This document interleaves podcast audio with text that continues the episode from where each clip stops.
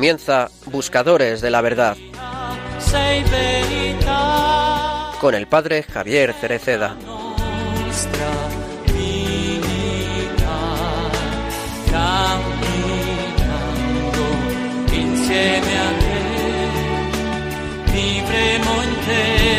per.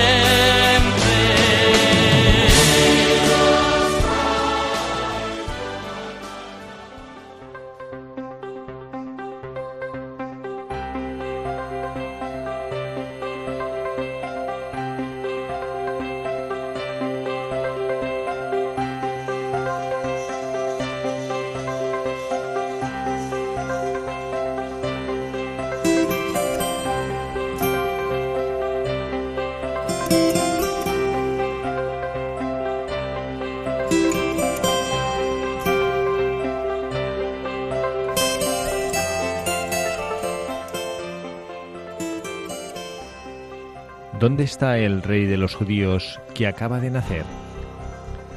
Porque vimos su estrella y hemos venido a adorarlo.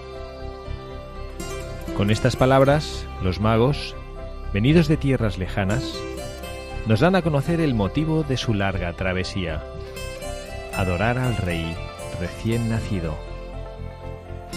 Ver y adorar. Dos acciones que se destacan en el relato evangélico vimos una estrella y queremos adorar. Estos hombres vieron una estrella que los puso en movimiento. El descubrimiento de algo inusual que sucedió en el cielo logró desencadenar un sinfín de acontecimientos. No era una estrella que brilló de manera exclusiva para ellos, ni tampoco tenían un ADN especial para descubrirla. Como bien supo decir un padre de la iglesia, los magos no se pusieron en camino porque hubieran visto la estrella, sino que vieron la estrella porque se habían puesto en camino. Tenían el corazón abierto al horizonte y lograron ver lo que el cielo les mostraba porque había en ellos una inquietud que los empujaba. Estaban abiertos a una novedad. Los magos de este modo, expresan el retrato del hombre creyente, del hombre que tiene nostalgia de Dios, del que añora su casa, la patria celeste. Reflejan la imagen de todos los hombres que en su vida no han dejado que se les anestesie el corazón. La santa nostalgia de Dios brota en el corazón creyente, pues sabe que el Evangelio no es un acontecimiento del pasado, sino del presente. La santa nostalgia de Dios nos permite tener los ojos abiertos frente a todos los intentos reductivos y empobrecedores de la vida. La santa nostalgia de Dios es la memoria creyente que se revela frente a tantos profetas de desventura. Esa nostalgia es la que mantiene viva la esperanza de la comunidad creyente, la cual, semana a semana, implora diciendo, Ven, Señor Jesús.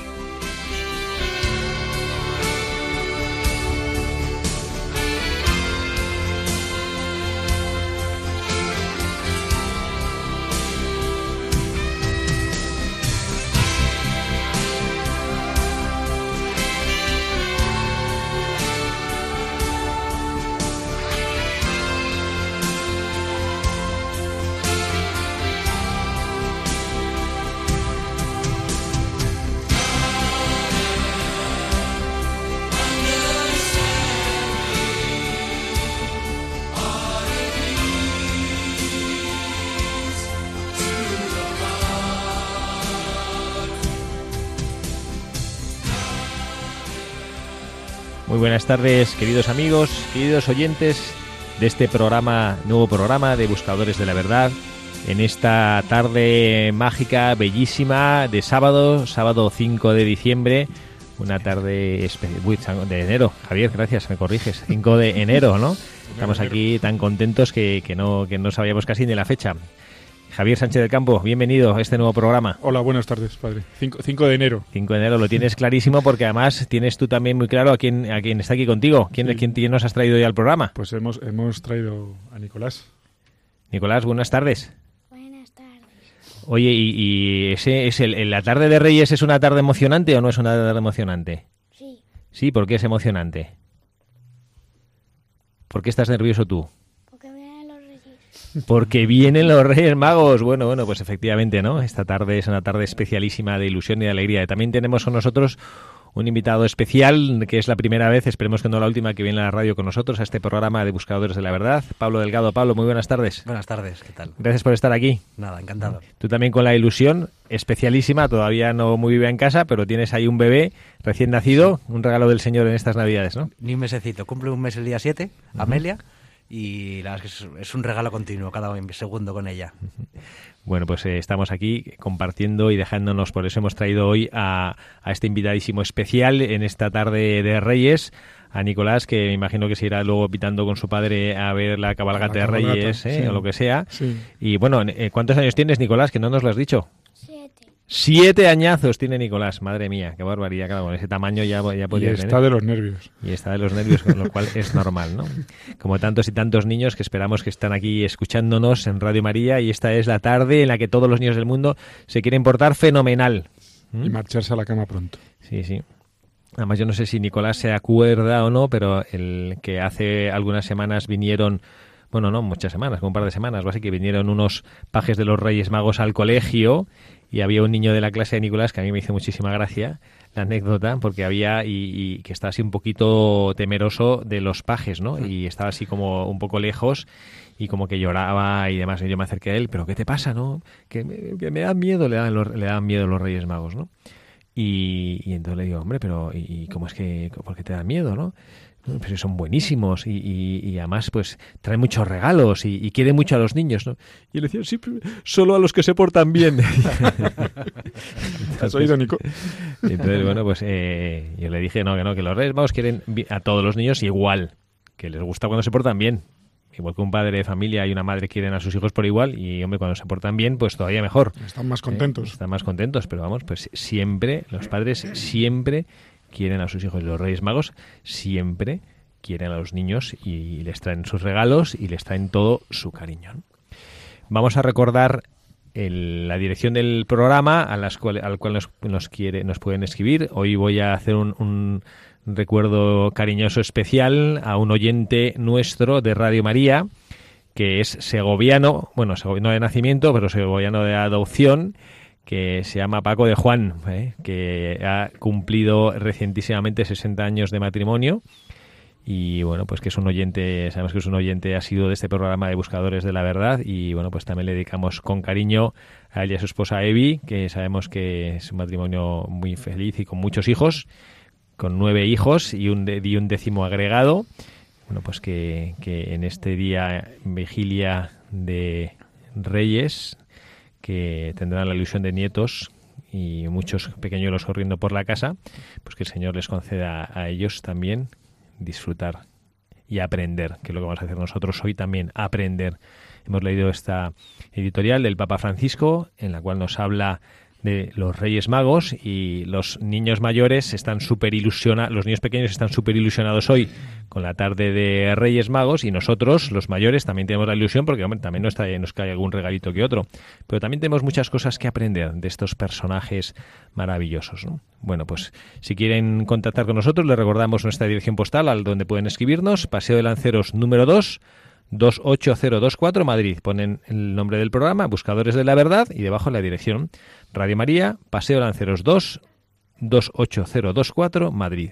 Y los más avanzados en la tecnología que quieran escribir un correo electrónico es todo junto, buscadores de la verdad arroba radiomaria.es. Buscadores de la verdad arroba radiomaria.es.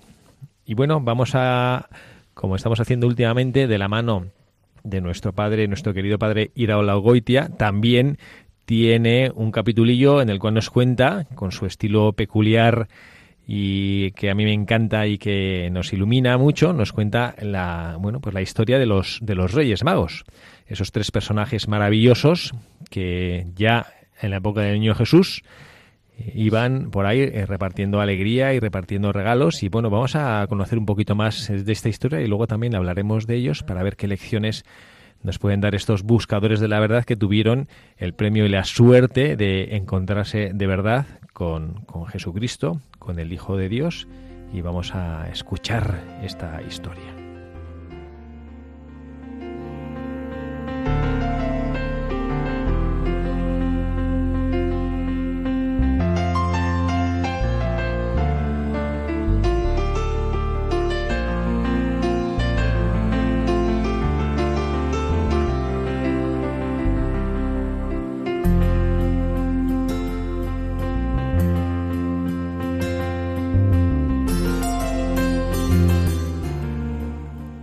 Aquella mañana no había escuela, porque el rabino viejo estaba enfermo. Y los chavales de Belén estaban jugando a hebreos y filisteos en ese altozano que está a la entrada del pueblo. Uno de los filisteos fue el primero en ver los dromedarios que venían a lo lejos por el camino. Inmediatamente llamó a los de su banda y después estos llamaron también a los hebreos. Dos minutos después, hebreos y filisteos corrían juntos al pueblo a dar la noticia de que llegaban los dromedarios. Ahora en Belén las cosas ya estaban más tranquilas. Todavía se hablaba de que si hubo apariciones o no hubo apariciones, pero ya se hablaba un poco menos que antes. Habían pasado algunos días desde el lío aquel de los pastores que habían visto ángeles, y todo por un matrimonio de forasteros que habían tenido un niño a poco de llegar al pueblo. Como siempre ocurre en estos casos, el pueblo había andado dividido en dos bandos, los que creían en las apariciones y los que no. Los videntes eran unos pastores. Según las noticias que corrían por el pueblo, parece que habían visto un ángel, según otro a muchos ángeles. Según unos, los ángeles habían dicho que acababa de nacer el Mesías y que estaba en un comedero de animales. Según otros, los ángeles no habían dicho nada, sino que habían estado cantando no sé qué canciones. Corrían también bulos que decían que los ángeles habían anunciado la próxima independencia de Israel, y otros decían que se acercaba el fin del mundo. Habían venido algunos rabinos de Jerusalén, enviados oficialmente por el Sanedrín, para interrogar y hacer investigaciones sobre estas apariciones. Los dos taberneros de Belén y el posadero eran, desde luego, partidarios rotundos de las apariciones. El posadero había ido ya a Jerusalén a ver si organizaba peregrinaciones con una tarifa especial módica para los peregrinos, que él pensaba alojar en una serie de tiendas de campaña con las que pensaba aumentar considerablemente la capacidad de su posada. Pero nada. Las autoridades religiosas de Jerusalén, con mucha prudencia, prohibieron jalear todo el asunto de las apariciones. Se frotaron las manos ese grupo de liberalotes que hay en todos los pueblos y que no creen en nada. Se sintieron perseguidos por la justicia los devotos partidarios de las apariciones y se dieron a todos los diablos. El posadero, que ya tenía preparado para la puerta de la posada un letrero grande que decía Mesón de la Santa Gruta, y uno de los taberneros que también tenía un letrero que decía Taberna de los Ángeles. Y así fue quedando todo en calma hasta que aparecieron los dromedarios. Eran tres dromedarios y un gran señor encima de cada dromedario. Entraron en el pueblo rodeados de la chiquillería que los seguía asombrada y en silencio. Las puertas y las ventanas del pueblo se iban poblando a su paso de rostros curiosos, lo extraño es que estos señores que evidentemente eran forasteros y muy forasteros, no hicieron ni una sola pregunta. Parecían conocer perfectamente a dónde se dirigían, en un pueblo en el que no habían estado nunca. Efectivamente, sin dudar un momento se dirigieron a ese portal en el que vivían ese matrimonio de Galileos que habían tenido un niño apenas llegar al pueblo.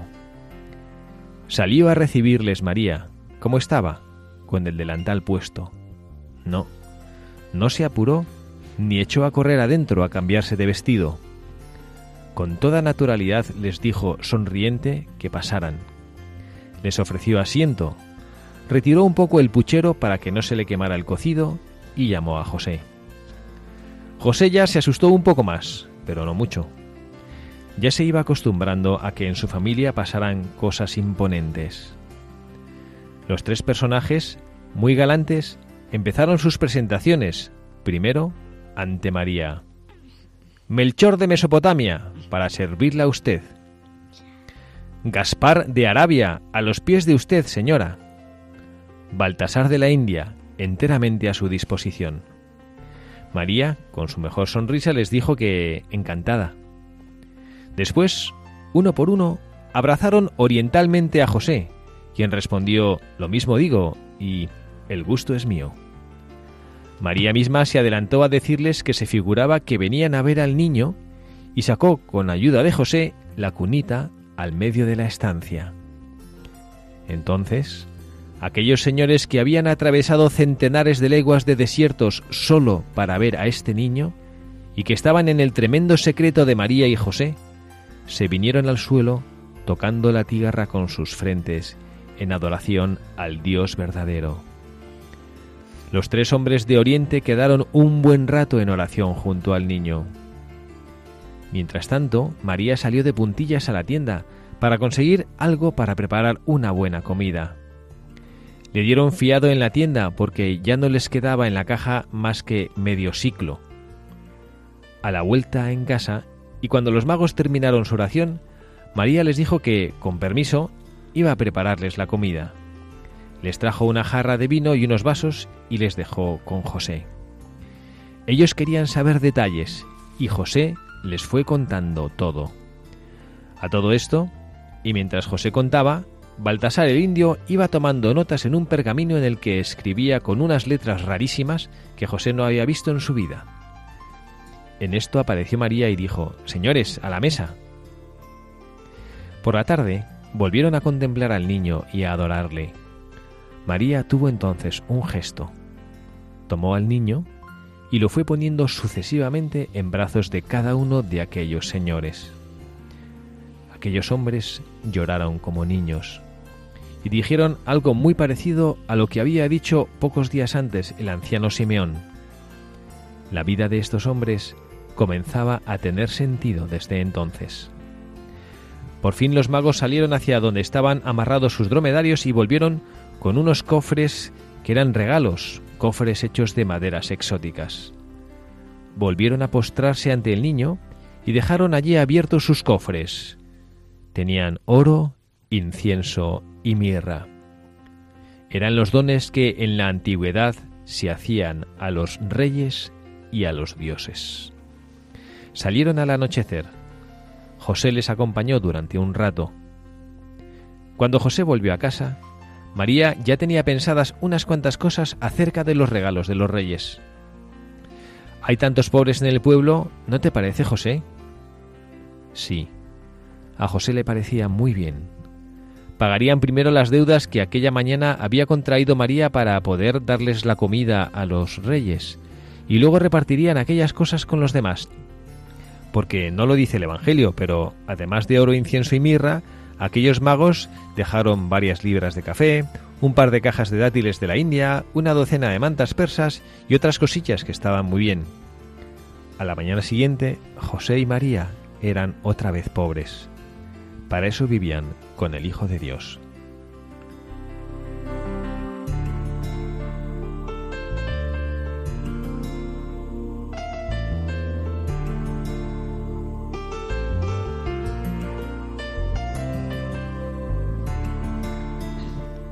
Bueno, Nicolás, ¿qué te ha parecido a ti esta historia de los Reyes Magos? ¿Te la imaginabas así o no? Pero tú qué, porque esto de los dromedarios, ¿es algo que son los dromedarios o no? ¿Qué son los dromedarios? Camellos. Como camellos, muy bien. Ah, pues mira, me quedo más contento porque pensaba, digo, a ver si no se van a entender los niños pequeños que es eso de los dromedarios, ¿no? Porque los dromedarios son como camellos, pero en vez de dos jorobas, ¿tienen? Tienen solo una, ¿no? Muy bien, ¿no? Pues esto es los reyes, que siempre hemos dicho los camellos, pero los camellos tienen dos jorobas y, Sí. bueno, pues siempre los representamos como dromedarios, ¿no? No como camellos. ¿no?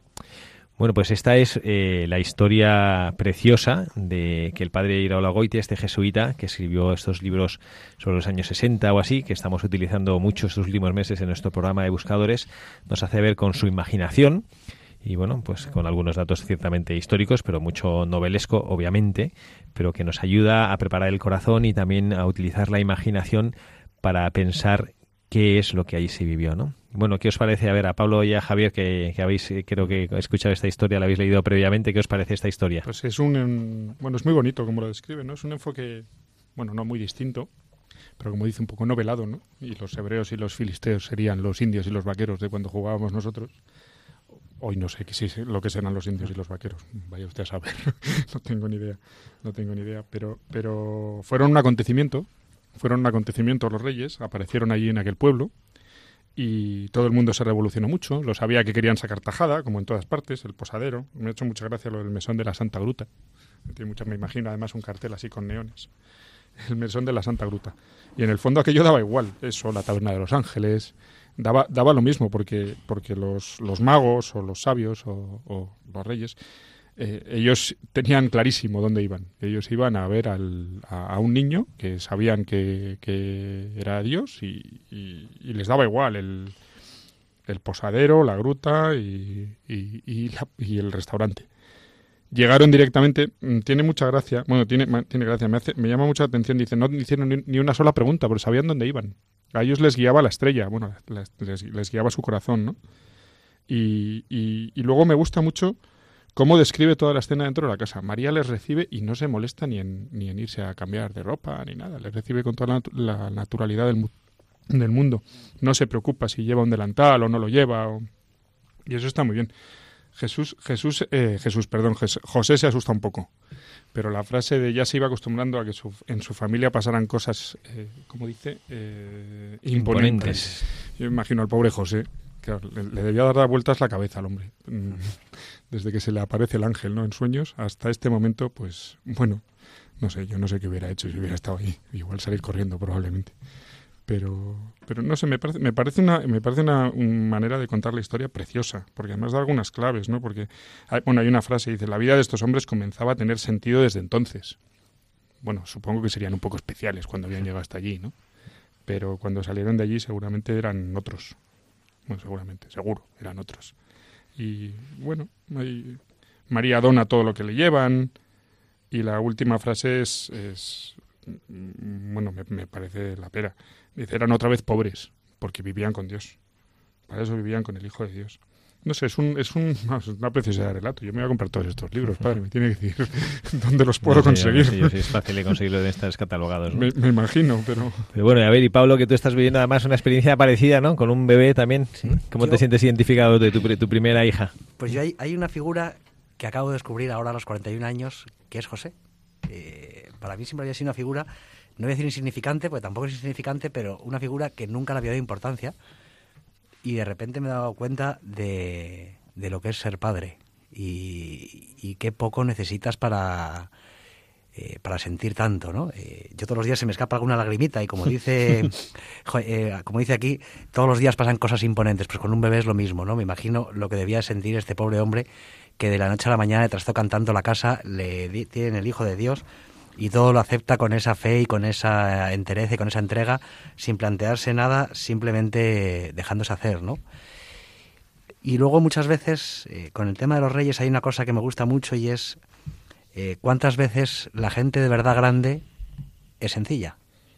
En la vida nos encontramos gente que se creen que son más grandes de lo que son y no siempre son tan sencillos y en cambio el de verdad grande es sencillo como estos reyes que, bueno, pues no hacen preguntas, no hacen nada, pero realmente es gente eh, de Dios, gente que se ve que lo primero que hacen es humillarse ante el niño y a dar gracias por haberle encontrado y por, y por tener la oportunidad de tenerlo cerca. Es un, yo creo que es un don que nosotros hoy en día estamos acostumbrados a tenerlo y no valoramos eh, lo que es poder ir a misa, lo que es poder tener un sacerdote cerca, poder tener eh, pues gente que crea a nuestro lado, ¿no? Eh, no lo valoramos, yo creo que no le damos importancia. A mí es una de las cosas, esta Navidad está siendo muy especial porque Amelia me está haciendo descubrir un montón de detalles que no, que no descubría otras veces, que no veía. Pues así también fue con la Sagrada Familia, ciertamente, ¿no? La Santísima Virgen María y San José, pues también estrenaban su paternidad, también descubrían cosas, también eh, notaban con una perplejidad distinta, ciertamente. Eh, solo ellos han tenido esta experiencia en la historia del mundo de tener a un bebé que era el Hijo de Dios, que de- tenía todas las respuestas y a la vez era frágil y bueno, pues tenemos que aprender de ellos. Pero hoy vamos a mirar de manera particular a los protagonistas de esta santa tarde y esta santa noche, esta noche que es como la custodia y, y el me parece a mí que es no sé como como como el santuario de la ilusión de la infancia, ¿no? De esta, esta noche preciosa con los Reyes Magos, que nos pueden enseñar a los mayores. ¿no? Los reyes, los niños lo entienden todo perfectamente de los Reyes Magos. ¿Qué podemos aprender los mayores de los Reyes Magos? Y a mí me gustaría escuchar lo que el Papa Francisco nos dijo el año pasado en esta, en esta, en esta celebración de la Epifanía, que celebraremos mañana, Dios mediante, sobre lo que nos enseñan, los gestos de los magos que nos enseñan, el Papa lo dice explícitamente, en nuestro viaje al encuentro con el Señor. Ya saben que nuestros oyentes, que a mí me encanta arrimar el asco a, la sardina del, del título de nuestro programa, Buscadores de la Verdad, ¿no? Bueno, pues tres son los gestos que los magos nos regalan para nosotros aprender cómo buscar al Señor, ¿no? Y uno de ellos es ver la estrella, el segundo es caminar y el tercero, que es el, más, el que más le gusta a Nico, ofrecer regalos. Y esas son las cosas que hacen los reyes, ¿no? Y en primer lugar, ver la estrella. Ver la estrella. A mí me, me gustó como el Papa lo, lo explicaba, porque yo siempre había pensado que la estrella pues tenía que ser una cosa como súper espectacular, ¿no? Y, y no sé, como que de repente en el firmamento una estrella especial, una, una estrella que brillase de un modo distinto. Y el Papa dice que, pues que probablemente, ¿no? Dice que la estrella de Jesús, y el, el Papa lo dice de manera preciosa, ¿no? No ciega, no aturde, sino que invita suavemente. Y creo que nosotros tenemos también que aprender esto. Qu- Quizá nosotros en nuestra vida, no sé a vosotros qué os parece, ¿no?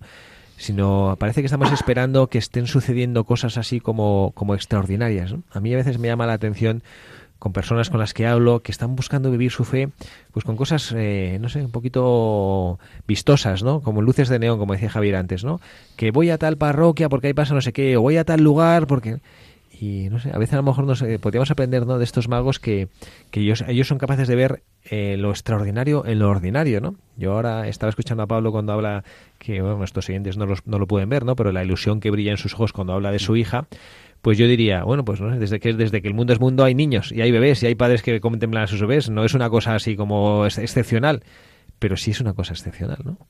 Sí, sí lo es.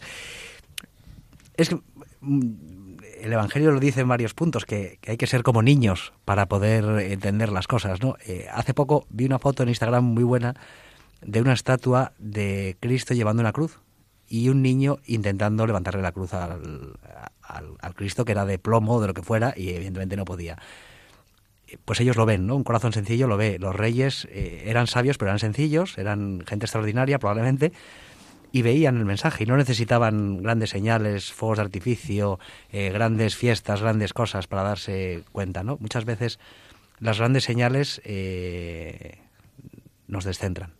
A veces necesitamos un poco de, de, de centrarnos en, en la esencia de las cosas. Y esos pasan, además, ¿no? esos fuegos artificiales, esos, esos eventos así maravillosos de... mm, Bueno, vivimos en la era del espectáculo y el entretenimiento y, y la rapidez y, y todo tiene que ser la, la palabra espectacular, ¿no? ¿Cuántas veces la usa la gente? "Ah, es que esto es espectacular, cuando en realidad lo que quiere decir es que le ha gustado.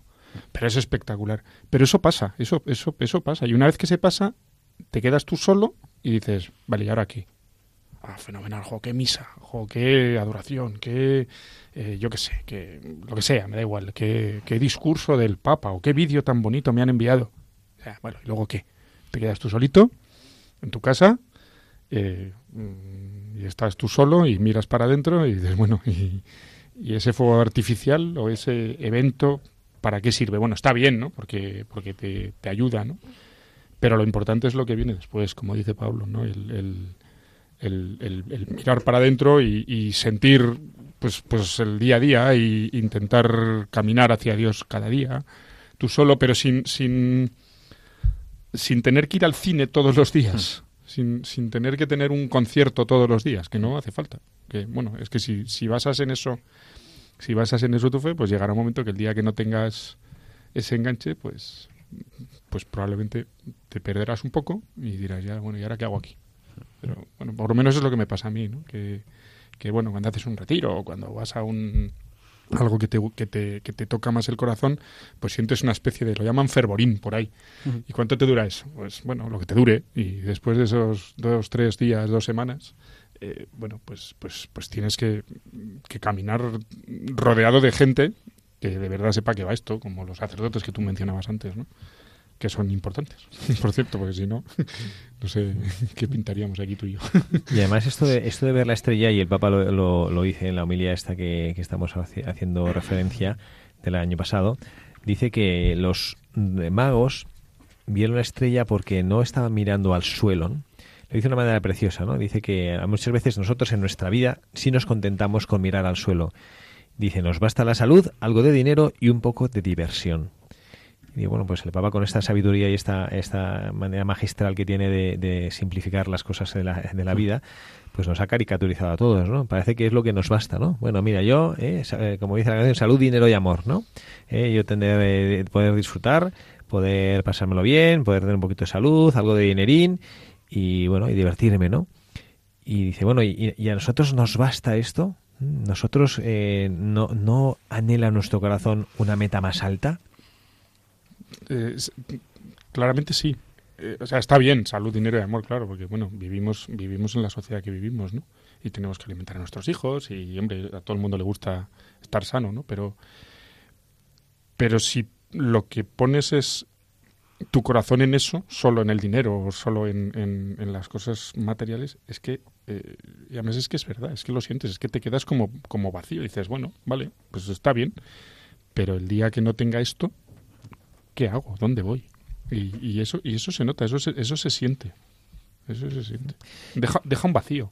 Y el Papa dice, además lo voy a leer, es que no me resisto a leerlo porque el Papa lo, lo expresa muchísimo mejor de cómo lo puedo, podemos decir nosotros, ¿no? Pero el Papa dice que, que es verdad que en la vida hay cosas que sí son más deslumbrantes, ¿no? Pero que no cambian tu vida, ¿no? Él lo dice así. Está hablando de la estrella de Jesús, que no ciega, no aturde, sino que invita suavemente. Sigue el Papa. Podemos preguntarnos qué estrella seguimos en la vida. Hay estrellas deslumbrantes que despiertan emociones fuertes, pero que no orientan en el camino. Esto es lo que sucede con el éxito, el dinero, la carrera, los honores, los placeres buscados como finalidad en la vida.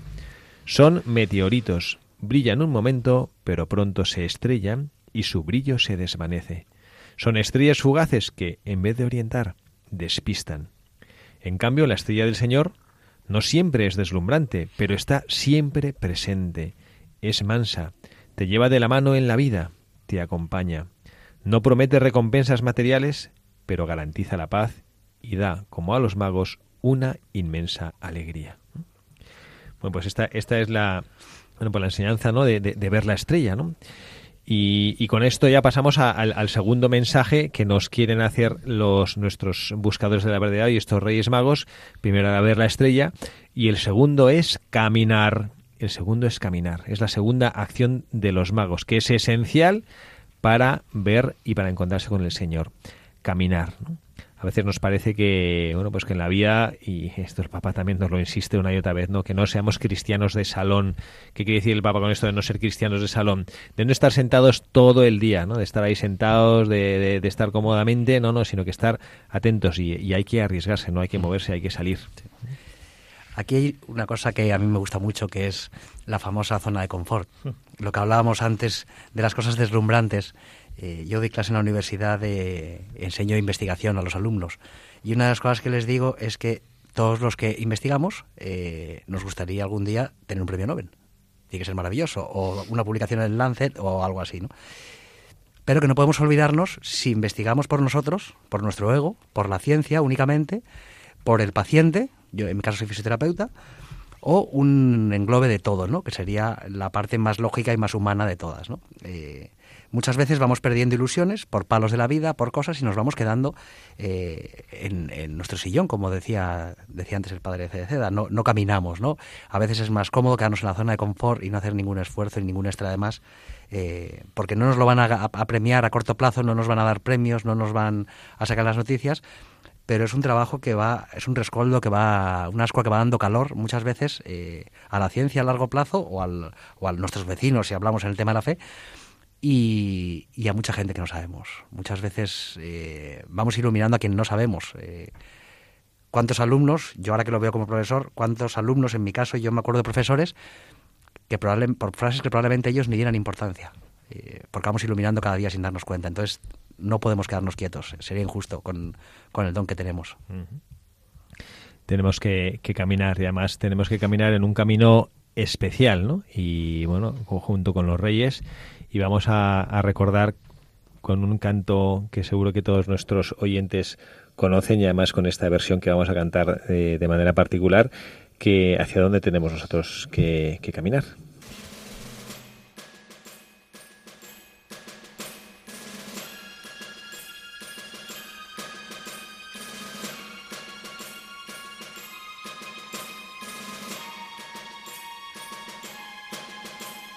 El camino que lleva a Belén baja hasta el valle que la nieve cubrió. Los pastorcillos quieren ver a su rey. Le traen regalos en su humilde zurrón. Ropopompom, ropopompom. Ha nacido en un portal de Belén el niño Dios.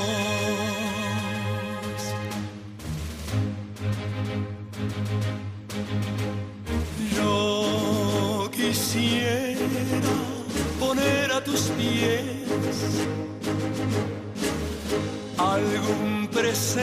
que te agrade, Señor. Mas tú ya sabes que soy pobre también y no poseo más que un viejo tambor. Ropo pom pom, ropo pom pom pom.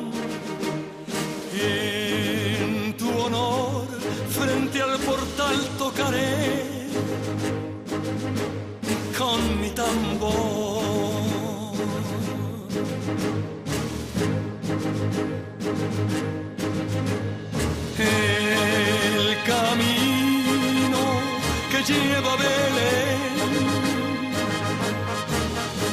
yo voy marcando con mi viejo tambor nada mejor hay que te puedo ofrecer. Su ronco acento es un canto de amor. Rapapom, pom, rapapom, pom. Cuando Dios me vio tocando ante él, me sonrió me sonrió.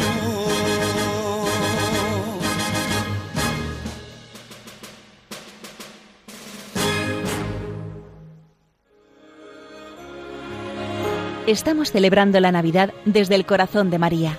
Ella nos muestra a Jesús, fruto bendito de su vientre y esperanza para el mundo. El corazón del cristiano entona el gloria con alegría e ilusión. El Salvador del mundo está entre nosotros.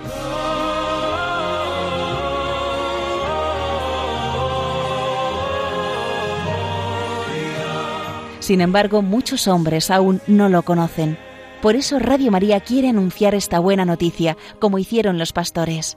Ayúdanos a llevar este mensaje de esperanza a través de la radio. Colabora.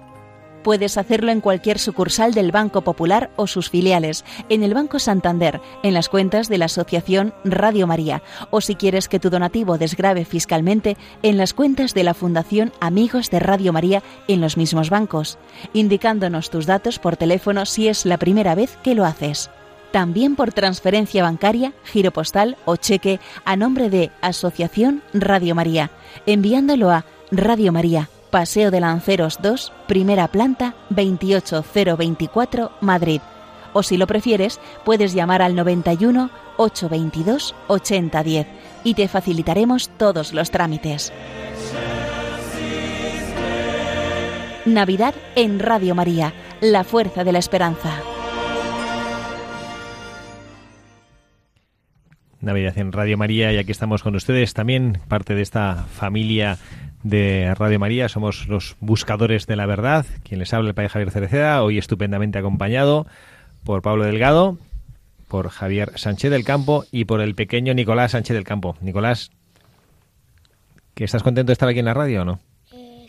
Eh, sí. Está contento, se está portando fenomenal. A ver si los reyes oyen el programa y dicen, uy, venga, este Nicolás que ha hablado súper bien, a un regalito extra, a ver si le puede caer. Se ha llevado un caramelo ya de regalo. Pues queremos co- compartir con nuestros oyentes, eh, aprovechamos también este momentín de, de- de noticias sobre Radio María, para hablarles del concurso de la canción del 20 aniversario de Radio María. Y que estamos, hemos lanzado esta campaña de- y la pregunta es, ¿quieres poner música al 20 aniversario de Radio María? Para celebrar con todos vosotros este gran acontecimiento de la radio hemos lanzado este concurso, la canción del 20 aniversario. Esperamos vuestras canciones hasta el 20 de marzo. El tema de la composición ha de ser sobre Radio María y sobre este vigésimo aniversario, haciendo hincapié en la labor evangel- evangelizadora que procuramos hacer en nuestra emisora. Vamos a valorar especialmente la originalidad y la creatividad de la obra, así como el reflejo del carisma de Radio María en la canción.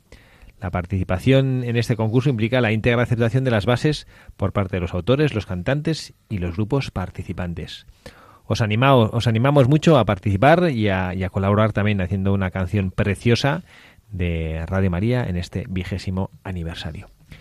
Y les recordamos a nuestros oyentes el tema en el que estamos hablando hoy, nuestros buscadores de la verdad hoy, como no puede ser de otra manera, en esta tarde víspera de los Reyes Magos, nuestros tres grandes reyes, Melchor, Gaspar y Baltasar, que en la imaginación de nuestro querido padre Iraola Goitia, él los asigna a Melchor de Mesopotamia, Gaspar de Arabia y Baltasar de la India. Nico, ¿tú sabías que Baltasar era de la, India o no?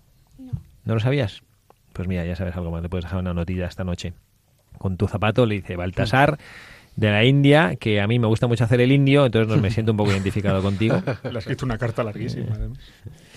Muy bien, pues hemos hablado sobre cómo debemos ver la estrella.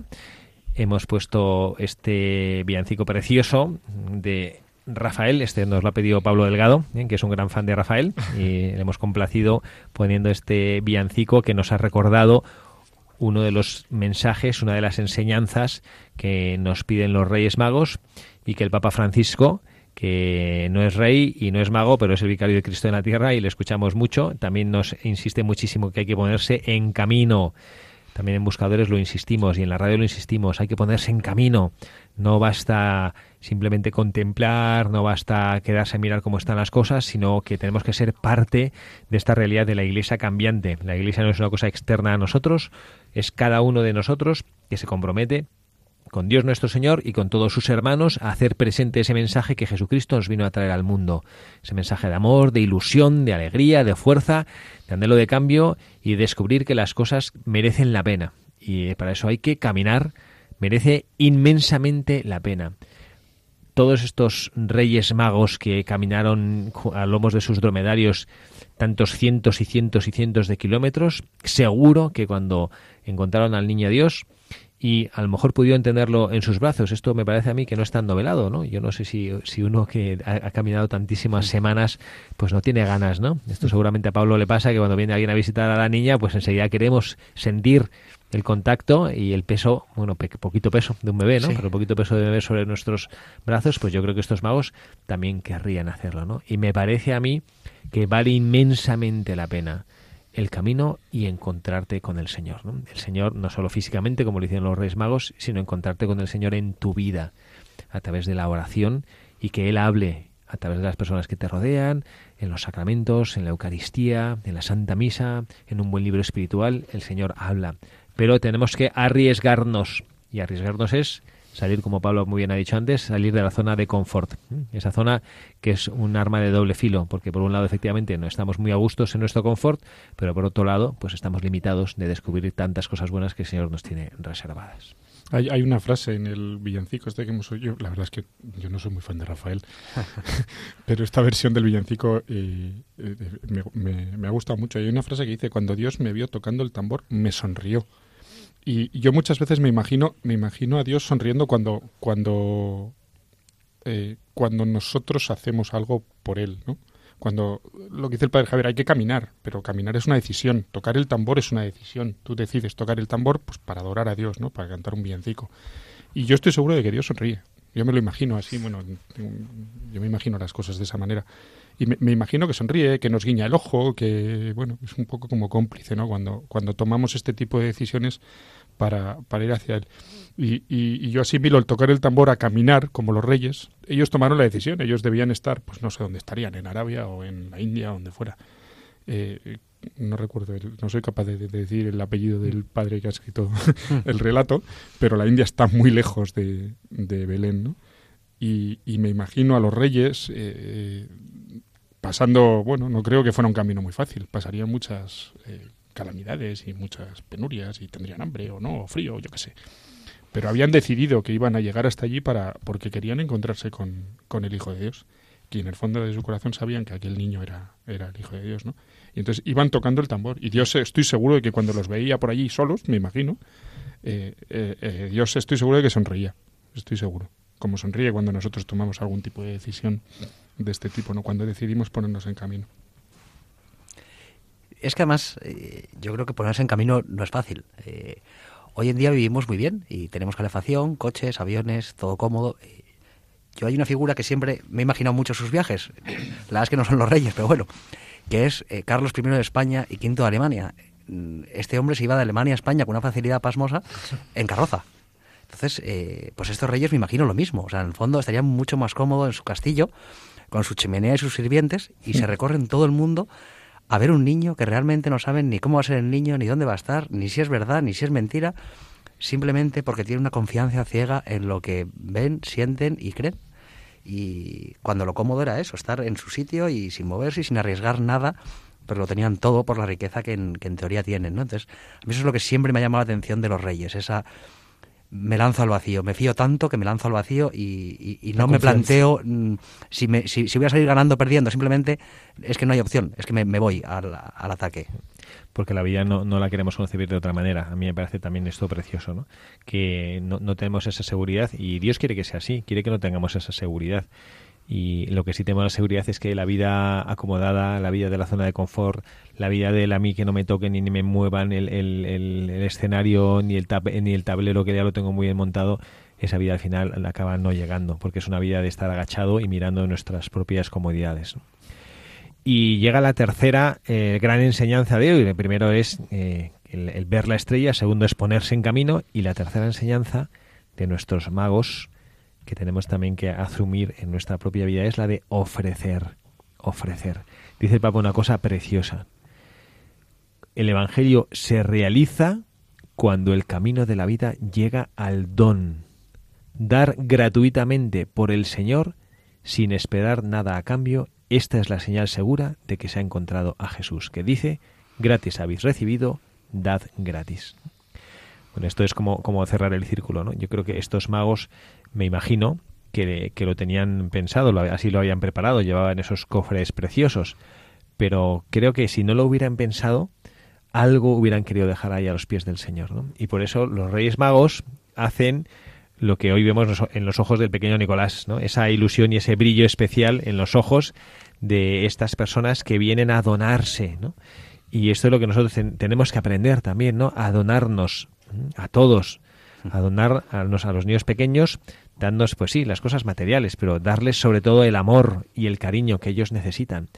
Y creo que este recorrido no existe o solo para encontrarnos con el Señor, que ya es de por sí suficiente recompensa, sino también para escucharle a Él. Voy a encontrarme con el Señor para escucharle. Y encontrarte con el niño Dios recién nacido que no habla es muy elocuente. Dice muchas cosas. Nosotros ahora estamos escuchando a Pablo todo lo que su hija, que todavía no abre la boca y no dice ni pío, todo lo que le está enseñando, todo lo que está aprendiendo. Eh, no hay los, los grandes discursos probablemente no se pronuncian, sino que se viven y hay que tener el corazón abierto para escuchar, ¿no? Mira, una de las cosas que, que estoy aprendiendo estos días es a dar gracias. Y, y dar gracias eh, porque veo reflejado en ese bebé que no hace nada pero hace todo, eh, por cómo te mira, por las necesidades que tiene, eh, de todos los dones que yo he recibido en mi vida. Yo, eh, bueno, soy una persona enferma, estoy trasplantado varias veces de riñón y me imagino lo que vivieron mis padres cuando tenía nueve meses y empecé a estar enfermo. Y veo a la vez lo que yo siento cuando Amelia tiene un cólico que es nada al lado de lo que debieron vivir mis padres. Y ya me quiero casi morir de pena de verla retorcerse. ¿Cuánto hay que dar gracias? Y, y qué difícil es y cuánto nos cuesta. Y a veces tiene que venir eh, una cosa pequeñita de tres kilos y medio que lo único que hace es llorar y comer eh, para demostrarnos que realmente somos poca cosa si no nos damos. Que podemos tener todo en el mundo, pero si no nos damos, si no nos hacemos chiquitines como ellos, no somos nadie ni somos nada. Y que, que es un premio el poder dar y es un regalo. Pues ya es dar gracias, ya es dar algo, ¿no? Dar gracias, yo doy, doy mi gratitud. y ser agradecido es una cosa muy valiosa, porque el que es agradecido descubre que no merece mucho y que todo lo que tiene es un don. El que piensa que se merece lo que tiene no es una persona agradecida y es una persona que al final vive engañada. Nosotros creo que tenemos ese regalazo que nos hace el Señor de aprender a donarnos, ¿no? A dar dones gratuitos. Muchas veces hay dones que no son que no son costosos. Yo pienso que muchas veces como ese cuento de Navidad de Mr. Scrooge, ¿no? Esa especie de avaro, ¿no? Que cuando a veces oímos dar y ya nos sale un poquito el Mr. Scrooge, ¿no? Y empezamos a decir, "Mm, dar, mm, a ver qué me estará pidiendo. Yo esto lo noto a veces, ¿no? Como sacerdote cuando predicas, la gente te mira como diciendo, ya me está, va, va a pedir el cura que me rasque el bolsillo, ¿no?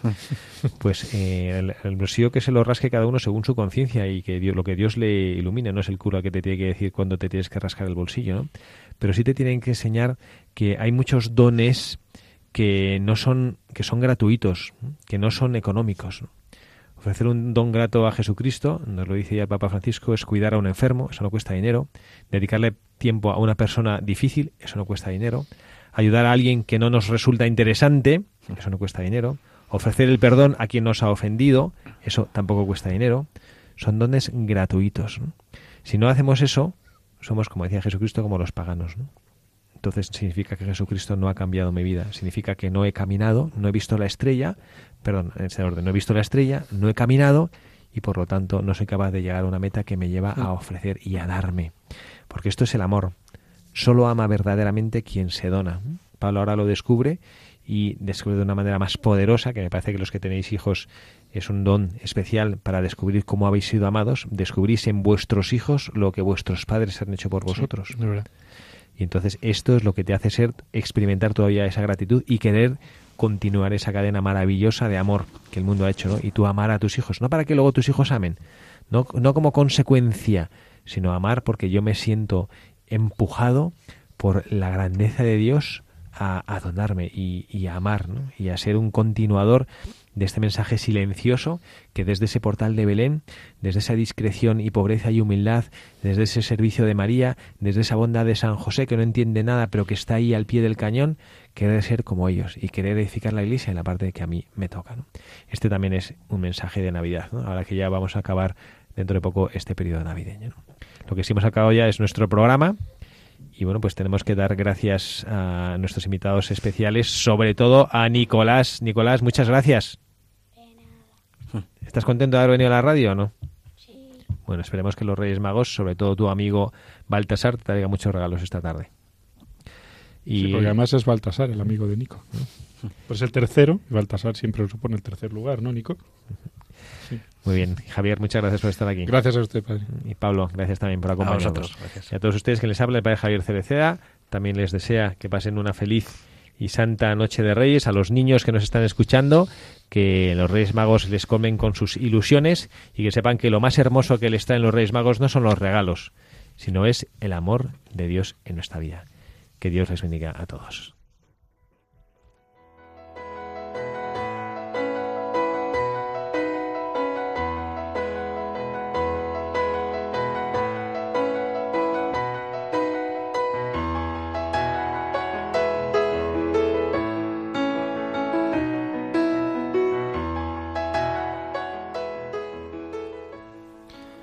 Magos, sabios, reyes, no importa lo que fueran, ni tampoco de dónde vinieran. Llegaron siguiendo una estrella, viajaron durante meses, con el corazón excitado, viajaron confiados, llevando valiosos regalos, porque tenían muy claro que aquel niño era importante. Viajaron siguiendo una estrella, viajaron siguiendo un anhelo, viajaron confiados. Pasarían calamidades, cansancio y puede que hambre, y cuando desfallecían para que encontraran de nuevo el camino a su destino, las estrellas palidecían, para que aquella otra brillara, como si no hubiera otra, en todos los firmamentos. No sabían a dónde iban, ni a quién iban a encontrar, pero nada impidió que llegaran hasta aquel niño pequeño al que no dudaron en adorar. Magos, sabios, reyes, ¿qué serían al llegar? Poco importa ya, porque nunca serían iguales, porque vieron a Dios hecho hombre, encarnado en un bebé, en una cueva perdida, en el lugar más humilde que se pueda imaginar. Pero ellos no dudaron, le entregaron sus regalos, le adoraron y al marcharse, completamente cambiados, por un camino diferente, pasaron a nuestra historia como los tres reyes magos.